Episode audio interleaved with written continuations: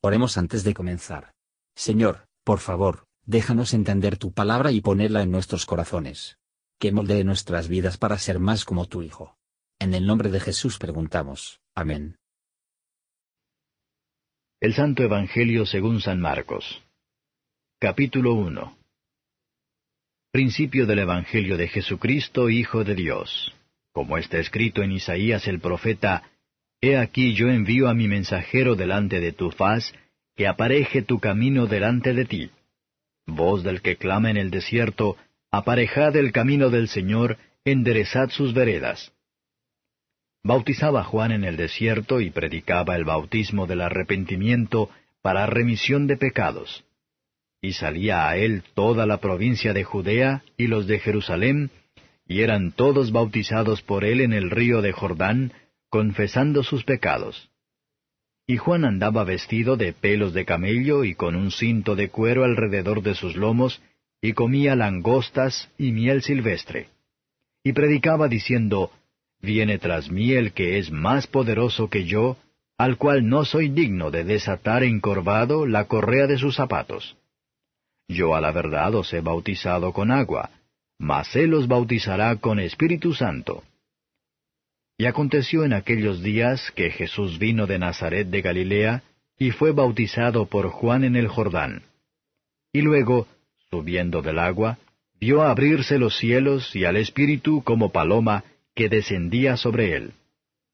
Y hubo una voz de los cielos que decía, Tú eres mi Hijo amado, en ti tomo contentamiento. Y luego el Espíritu le impele al desierto y estuvo allí en el desierto cuarenta días, y era tentado de Satanás, y estaba con las fieras, y los ángeles le servían. Mas después que Juan fue encarcelado, Jesús vino a Galilea predicando el Evangelio del reino de Dios y diciendo, El tiempo es cumplido y el reino de Dios está cerca. Arrepentíos y creed al Evangelio.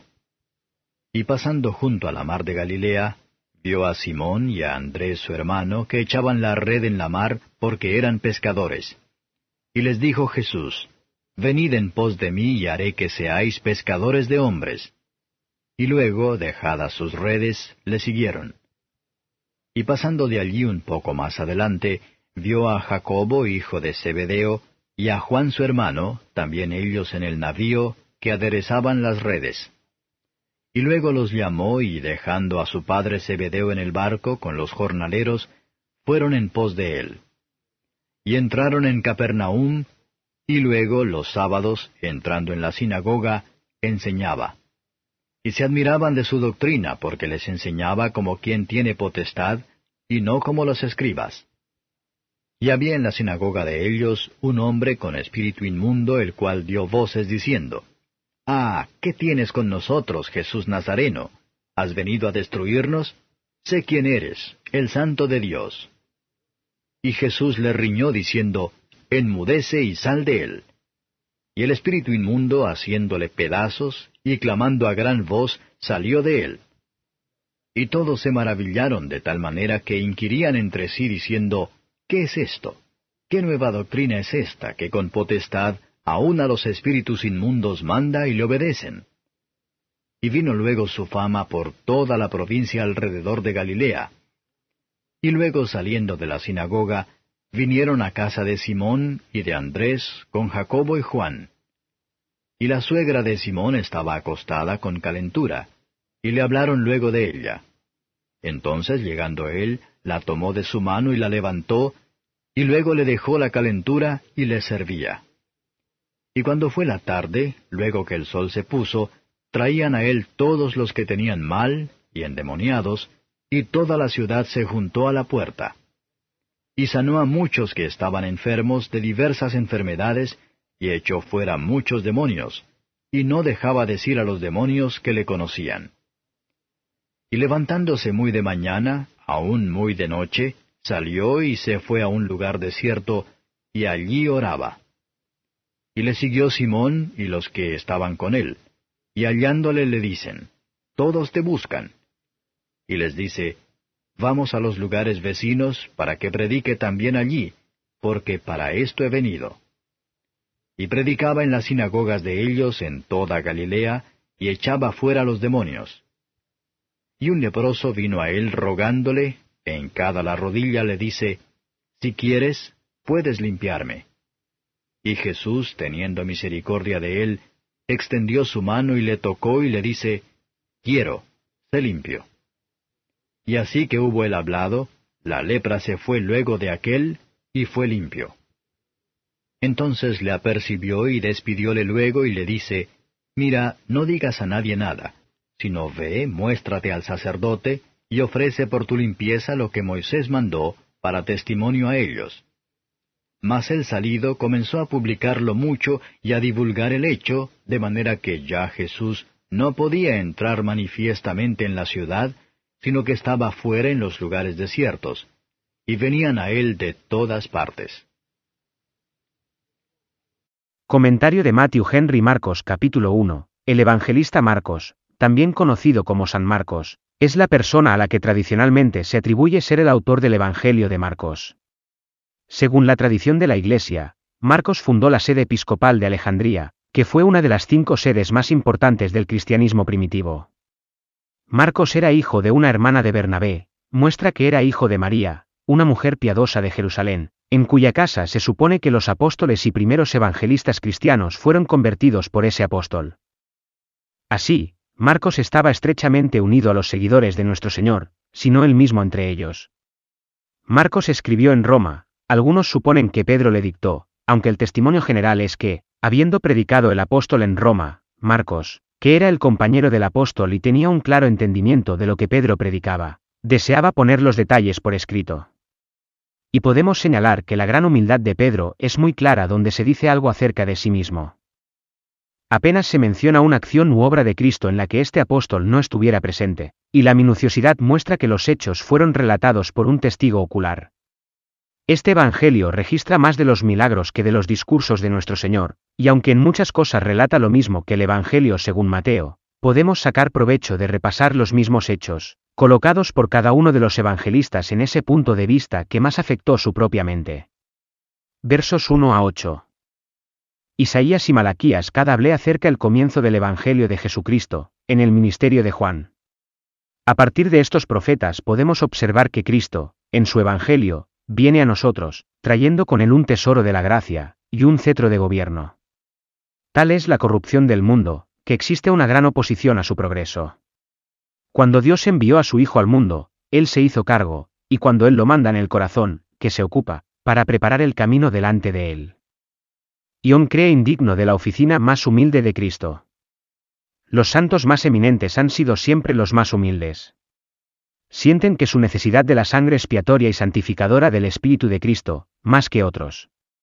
La gran promesa de Cristo que hace en su Evangelio a aquellos que se han arrepentido y han tenido sus pecados les son perdonados. Es decir, que será bautizado con el Espíritu Santo, se purifica por sus gracias, y refrescado por sus comodidades. Utilizamos las ordenanzas. Palabra y sacramentos sin fines de lucro y el confort, en su mayor parte, ya que no tenemos de que la luz divina dentro de nosotros, y nosotros no la tenemos porque pedimos que no, porque tenemos su palabra de que no puede fallar, que nuestro Padre Celestial dará esta luz, su Espíritu Santo, a los que lo piden, versos 9 a 13. El bautismo de Cristo era su primera aparición pública, después de haber vivido lo desconocido. ¿Cuánto vale oculto está ahí, que en este mundo no se conoce? Pero tarde o temprano se conocerá. Como Cristo lo fue. Él tomó sobre sí la semejanza de carne de pecado, y así, por amor a nosotros, Él santificó a sí mismo, que también ellos sean santificados, y ser bautizados con Él. Juan 17 verso 19. Vea cómo honorable Dios le pertenece, cuando se sometió al bautismo de Juan. Él vio al Espíritu que descendía sobre él como una paloma. Podemos ver el cielo abierto para nosotros, cuando percibimos descender el Espíritu y que trabaja sobre nosotros. Buena obra de Dios en nosotros. Es evidencia segura de su buena voluntad para con nosotros, y los preparativos para nosotros. En cuanto a la tentación de Cristo, Mark se da cuenta de su ser en el desierto y que estaba con las fieras. Fue un ejemplo de la atención de su padre de él, que le animó más que su padre proveería para él. Protecciones especiales son arras de elementos de estación. La serpiente tentó al primer Adán en el jardín, el segundo Adán en el desierto, con diferente éxito en verdad, y desde entonces todavía tienta a los hijos de ambos. En todos los lugares y condiciones. Sociedad y conversación tienen sus tentaciones, y estar solo, incluso en un desierto, tiene su propio también. No hay lugar o exime del Estado, no hay negocio, no trabajadora legal, comer, ni beber, ni siquiera el ayuno y la oración, a menudo en estas tareas hay la mayor cantidad de asaltos, pero en ellos es la victoria más dulce. El ministerio de los ángeles buenos es motivo de gran consuelo en referencia a los diseños malignos de los ángeles malos. Pero mucho más que nos consuele, para tener la vida de Dios el Espíritu Santo en nuestros corazones. Versos 14 a 22. Jesús comenzó a predicar en Galilea, después que Juan fue puesto en prisión. Si algunos se pusieron a un lado, otros se levantarán, para llevar a cabo el mismo trabajo. Tenga en cuenta las grandes verdades que Cristo predicó. Por el arrepentimiento le damos gloria a nuestro Creador a quien hemos ofendido, por la fe que le damos gloria a nuestro Redentor, que vino a salvarnos de nuestros pecados. Cristo se ha unido a estos dos juntos, y dejar que nadie piense que ponerlos en pedazos. Cristo pone el honor a aquellos que, a pesar de significar en este mundo, son diligentes en sus negocios y amables unos con otros. Industria y la unidad son el bien y agradable, y el Señor Jesús manda una bendición sobre ellos. Aquellos a quienes Cristo llama, hay que dejar todo para seguirlo, y por su gracia que los hace dispuestos a hacerlo. No es que tenemos que sería necesario salir del mundo. Pero debemos sentarnos suelta al mundo, abandonar todo lo que está en contra de nuestro deber de Cristo, y que no se puede mantener sin daño a nuestras almas. Jesús mantuvo estrictamente el día de reposo, aplicando a sí mismo a, y creciendo en la obra del sábado, con el fin de que se designó al descanso sabático. Hay muchas cosas en la doctrina de Cristo, que es asombroso, y cuanto más escuchamos, más causa que ver para admirarlo, versos 23 a 28. El diablo es un espíritu inmundo porque ha perdido toda la pureza de su naturaleza, porque actúa en oposición directa con el Espíritu Santo de Dios, y por sus sugerencias contamina los espíritus de los hombres. Hay muchos en nuestras asambleas que silenciosamente asisten en virtud de los profesores meramente formales, pero si el Señor viene con ministros fieles y santa doctrina, y por su espíritu convincente, que están listos para decir, como este hombre, que tenemos que ver contigo, Jesús de Nazaret, no podía permitir que el desorden de un hombre para conocer a Jesús como el Santo de Dios. Él quiere tener nada que ver con Jesús, porque él se desespera de ser salvados por él, y teme ser destruido por él.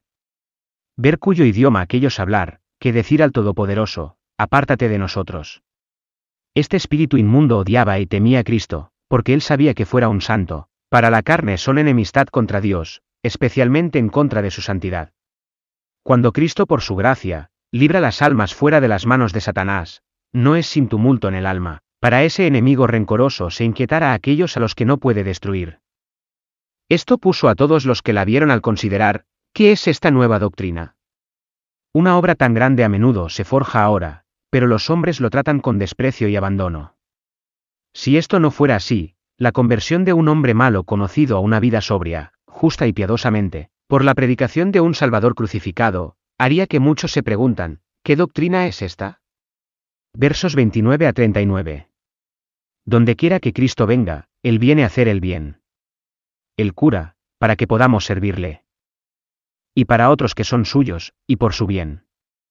Aquellos impedido ordenanzas públicas por enfermedad u otras inderances reales, puede esperar una grata presencia del Salvador, que calmará sus dolores, y para disminuir sus dolores.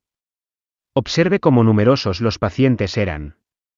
Cuando otros aceleran así con Cristo, que nos debe acelerar en la búsqueda después de Él. Cristo fue a con acento un lugar desierto. A pesar de que no estaba en peligro de distracción, o de la tentación de la vanagloria. Sin embargo, Él se retiró. Aquellos que tienen la mayoría de los negocios en público, y de la mejor clase, pero a veces hay que estar a solas con Dios, versos 40-45. Tenemos aquí la limpieza de un leproso de Cristo nos enseña a aplicar al Salvador con gran humildad, y con plena sumisión a su voluntad, diciendo, Señor, si quieres, sin ninguna duda, de la disposición de Cristo para ayudar a los angustiados. Ver también que esperar de Cristo, que de acuerdo a nuestra fe será para nosotros. El pobre leproso dijo, si quieres tú. Cristo quiere fácilmente favores a los que se refieren a sí mismos con facilidad a su voluntad. Cristo habría hecho nada parecido a la búsqueda de la alabanza de la gente. Pero no hay razones existen ahora por qué debemos dudar en difundir las virtudes de Cristo. Gracias por escuchar y si te gustó esto, suscríbete y considera darle me gusta a mi página de Facebook y únete a mi grupo Jesús Answers Prayer.